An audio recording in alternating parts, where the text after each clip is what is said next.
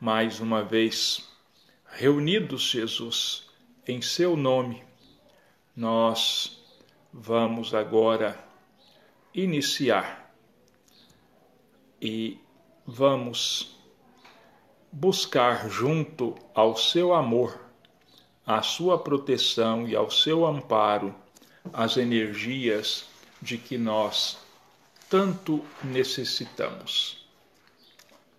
Nós vamos estudar, comentar alguns trechos do capítulo 4 de O Evangelho segundo o Espiritismo. Ninguém pode ver o reino de Deus se não nascer de novo. Jesus, tendo vindo para os arredores de Cesareia de Filipe, interrogou seus discípulos: Quem dizem os homens quanto que dizem os filhos dos homens? Desculpa. Que dizem os homens quanto ao filho do homem? Que dizem eles que eu sou? E os discípulos lhe responderam: Uns afirmam que és João Batista, outros que és Elias, outros que és Jeremias ou algum dos profetas. Jesus lhes disse: E vós, quem dizeis que eu sou? Simão Pedro, tomando a palavra, respondeu-lhe: Tu és o Cristo, o Filho do Deus vivo. E Jesus falou: Bem-aventurado és, Simão, filho de Jonas, porque não foi a carne nem o sangue que te revelaram isso, mas meu Pai que está nos céus. Evangelho de Mateus, capítulo 16, versículos 13 a 17. Evangelho de Marcos, capítulo 8, versículos 27 a 30. Entretanto, Herodes, o tetrarca, ouviu falar de tudo que Jesus fazia e seu espírito ficou em dúvida, porque uns diziam que João havia ressuscitado de entre os mortos outros que Elias havia aparecido, e outros que um dos antigos profetas havia ressuscitado. Herodes então falou: Eu mandei cortar a cabeça de João. Portanto, quem é esse de quem ouço dizer tão grandes coisas? E tinha vontade de vê-lo. Evangelho de Marcos, capítulo 6, versículos 14 e 15. Evangelho de Lucas, capítulo 9, versículos 7 a 9. Após a transfiguração, seus discípulos o interrogaram, dizendo: Por que é preciso que Elias venha primeiro? Mas Jesus lhes respondeu: É verdade que Elias venha primeiro. É verdade que Elias deve vir e restabelecer todas as coisas. Mas eu vos declaro que Elias já veio e eles não o conheceram e o trataram como quiseram. É assim que farão sofrer o filho do homem. Então, seus discípulos compreenderam que era de João Batista que Jesus lhes havia falado. Evangelho de Mateus, capítulo 17, versículos 10 a 13. Evangelho de Marcos, capítulo 9, versículos 10 a 12 ressurreição e reencarnação. A reencarnação fazia parte dos dogmas judeus sob o nome de ressurreição. Só os saduceus que pensavam que com a morte tudo se acabava, não acreditavam nela.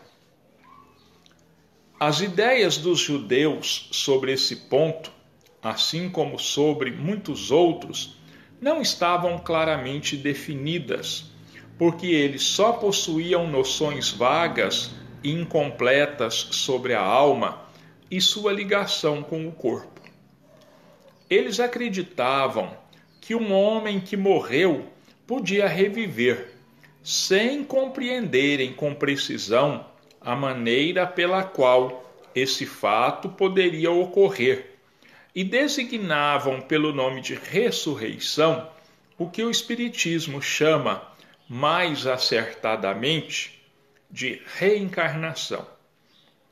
Efetivamente, a ressurreição faz supor o retorno à vida do corpo que morreu, o que a ciência demonstra ser materialmente impossível, principalmente quando os elementos desse corpo já foram há muito tempo dispersos e absorvidos.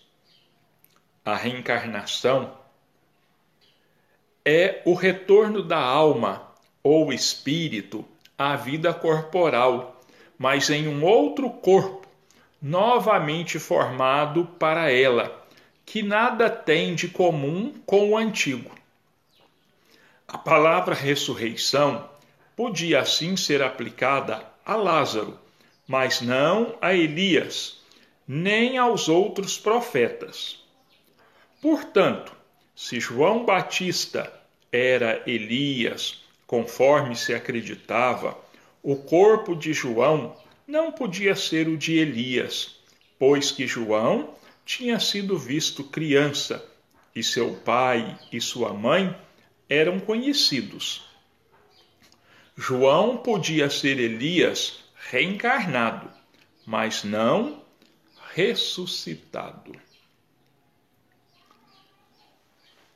É engraçado que ainda existam pessoas que colocam a Bíblia como autoridade, dizendo que a Bíblia não fala em reencarnação, logo reencarnação não existe.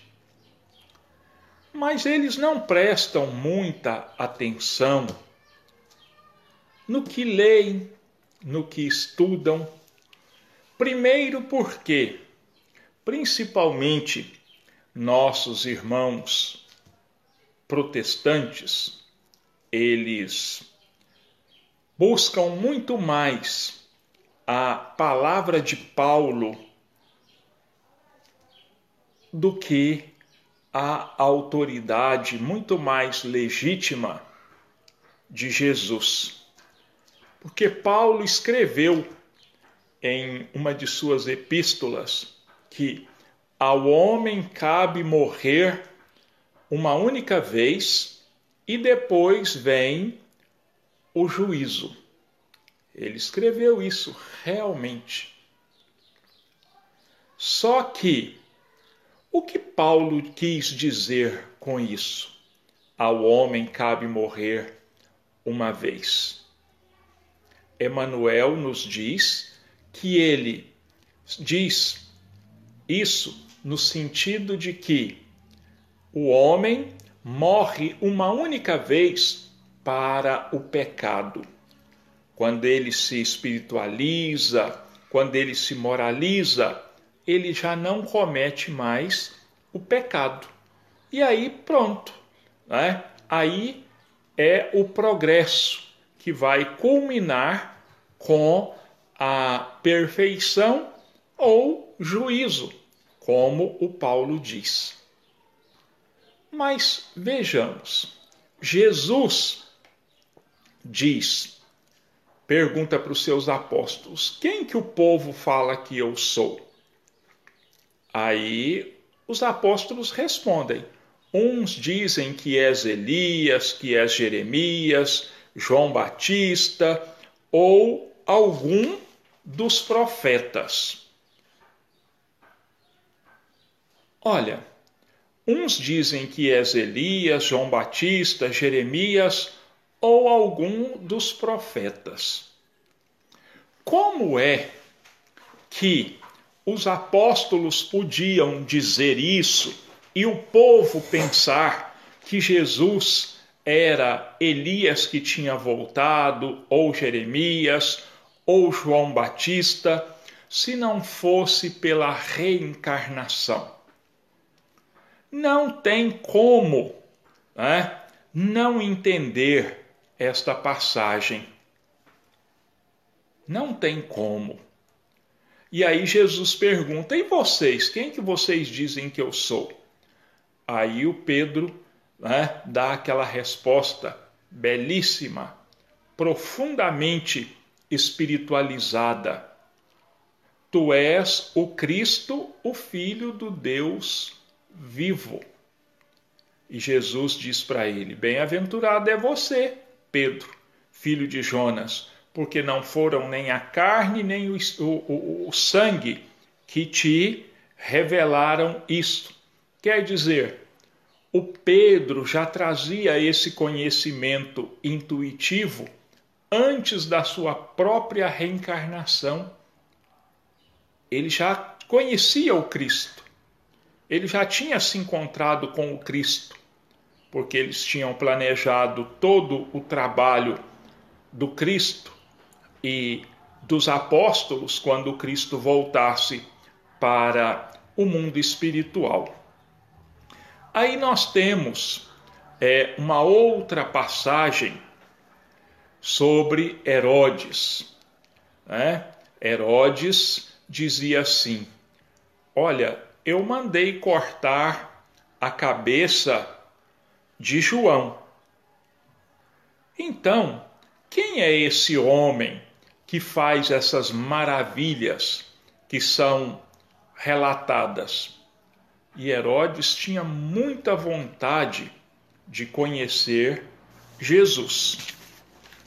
Depois nós temos no Evangelho de Marcos e Mateus aquela passagem onde Jesus, acompanhado de Pedro, João e Tiago, ele sobe ao Monte Tabor e lá ele se transfigura, né? Lá ele, seu corpo, seu, sua aura adquire um brilho extraordinário que o Evangelho diz que nenhum, é, nenhuma pessoa que conseguisse, que fosse lavar roupas, conseguiria é, um tecido tão branco e brilhante quanto aquele.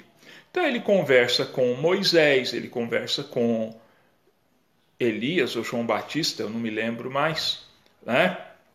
E quando ele está descendo o morro, o Tabor, ele fala assim: Olha, não contem isso para ninguém, enquanto o filho do homem não for levantado da terra.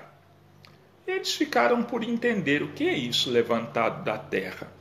Mas aí eles perguntam: Mas, mestre, não, a Escritura não diz que o Messias viria, mas que antes Elias retornaria e consertaria todas as coisas? Aí Jesus responde: É verdade que Elias haveria de vir. Mas eu digo para vocês que ele já veio e os homens não o conheceram e o maltrataram e fizeram dele o que quiseram. Então, o evangelho é claríssimo. Então seus discípulos compreenderam que era de João Batista que Jesus lhes havia falado. Então não tem, não há como contestar a reencarnação. Ela não existe na Bíblia com esse nome. Esse nome é um nome moderno. Não era utilizado na época que a Bíblia foi escrita. Na época de Jesus, eles falavam de ressurreição. Ressurreição, que é como os hebreus entendiam o fenômeno da volta da alma para viver na terra.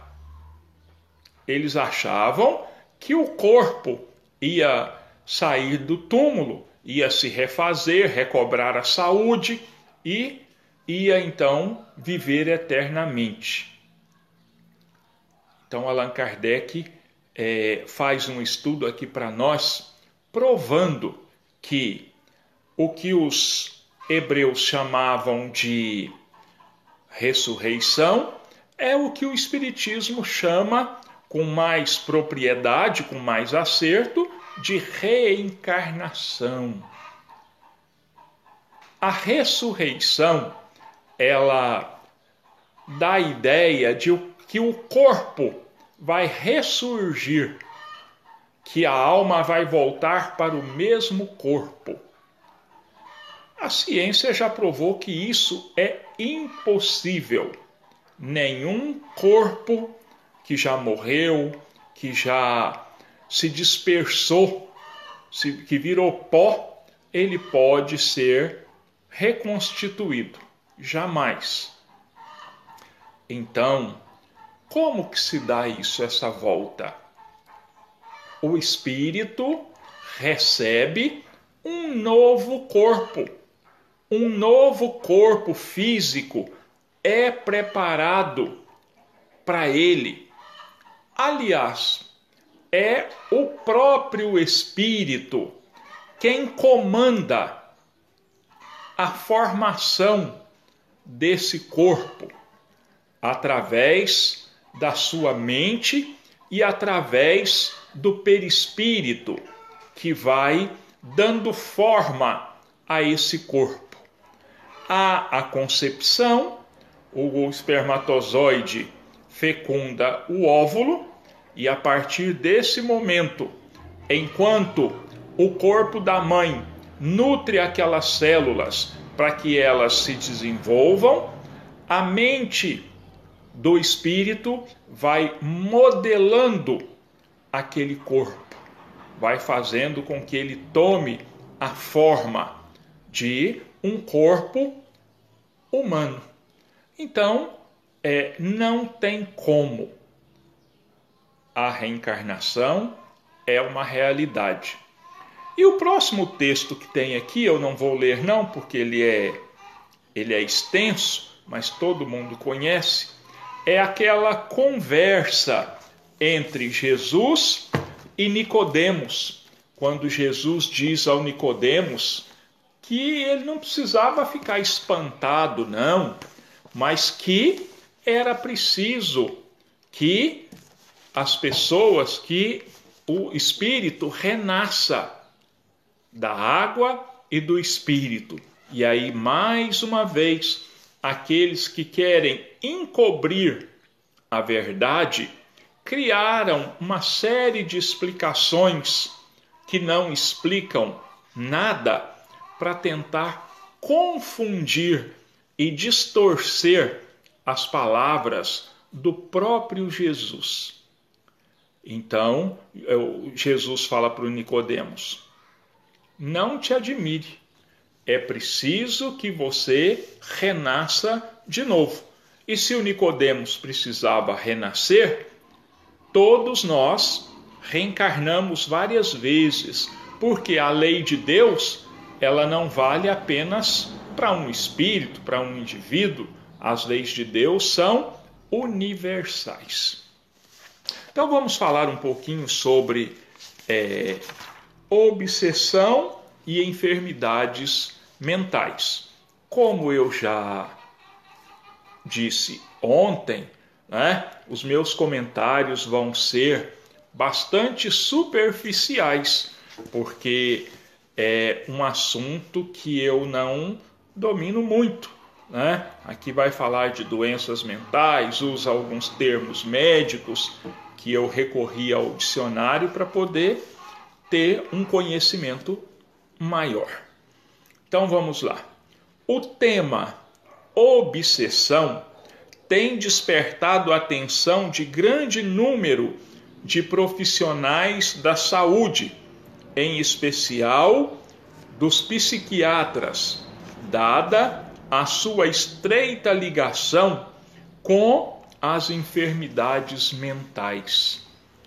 Então, alguns profissionais da saúde, eles já estão despertando para a questão da obsessão, porque tem se tornado um caso de saúde pública, tem se tornado um caso de uma verdadeira pandemia nos últimos tempos. E os consultórios médicos se enchem de pessoas é, relatando sintomas e mais sintomas de enfermidades que os exames de laboratório, os exames é, feitos pelo médico, as indagações, né, não positivam, não comprovam. Absolutamente não comprovam. Então, alguns psiquiatras já têm acordado para esse tipo de problema. É claro que alguns, né? Eu pessoalmente conheço psiquiatras, neurologistas que não acreditam na obsessão, não acreditam na existência da alma se não acreditam no agente, não vão acreditar na ação. Se eles não acreditam que exista espíritos, eles não acreditam que haja uma ação de espírito sobre um encarnado. Mas já existem outros que realmente acreditam. É, eu presenciei já um fato em que uma determinada pessoa, um determinado paciente foi levado ao posto médico e, pelas condições que ele apresentava, é, o profissional de medicina que estava lá no momento, ele tinha tem conhecimentos espíritas, então ele percebeu que aqueles sintomas que estavam ali sendo mostrados pelo paciente, demonstrados pelo paciente, as ações, as palavras, não eram de caráter físico. Então, convidou dois médiums para que fossem lá para socorrerem o enfermo. E quando se chegou lá, se constatou realmente que o caso era um caso de obsessão e não uma enfermidade física. Ao discorrer sobre a importância das ideias espíritas na elucidação das questões das doenças mentais, Kardec aponta a real causa desses distúrbios, a alma, isto é, o espírito imortal. Então, o Kardec ele esclarece, né, quais são as causas desses distúrbios, dessa enfermidade que muitas vezes tem todas as aparências de loucura. As causas disso, dizem, diz o Kardec, se encontram na alma. Na alma, ou espírito desencarnado, influenciando, prejudicando o espírito encarnado. Esse é o problema que o Espiritismo identificou, estudou, conheceu todas as suas características, como ela se apresenta e fez ainda mais. Colocou à nossa disposição todo o conhecimento necessário a ser aplicado para que haja a cura da obsessão. Todo mundo sabe, obsessão, domínio estranho, imposto, maléfico de um espírito sobre outro espírito, um espírito fora da matéria, dominando um espírito na matéria. E é um assunto muito interessante que deveria ser estudado com mais cuidado por todos nós espíritas e pelos não espíritas também porque a obsessão ela não é um problema que fica restrito aos espíritas, não. Pelo contrário, tantas e tantas pessoas já chegaram à doutrina espírita, se tornaram adeptos porque foram buscar um tratamento para a obsessão. O obsessor, ele não escolhe sexo, ele não escolhe idade, ele não escolhe religião, ele não escolhe inteligentes, letrados ou iletrados, nada disso. O objeto da ação do espírito obsessor é o espírito. E nós sabemos que espírito não tem nacionalidade, espírito não tem religião, né? nada disso. O espírito é uma individualidade. A religião, ele a adota na terra. A instrução ou não é consequência da sua vivência também na terra. Né? Então, existem crianças em tenra idade como idosos vítimas de obsessão. Não tem idade, não tem sexo nenhum.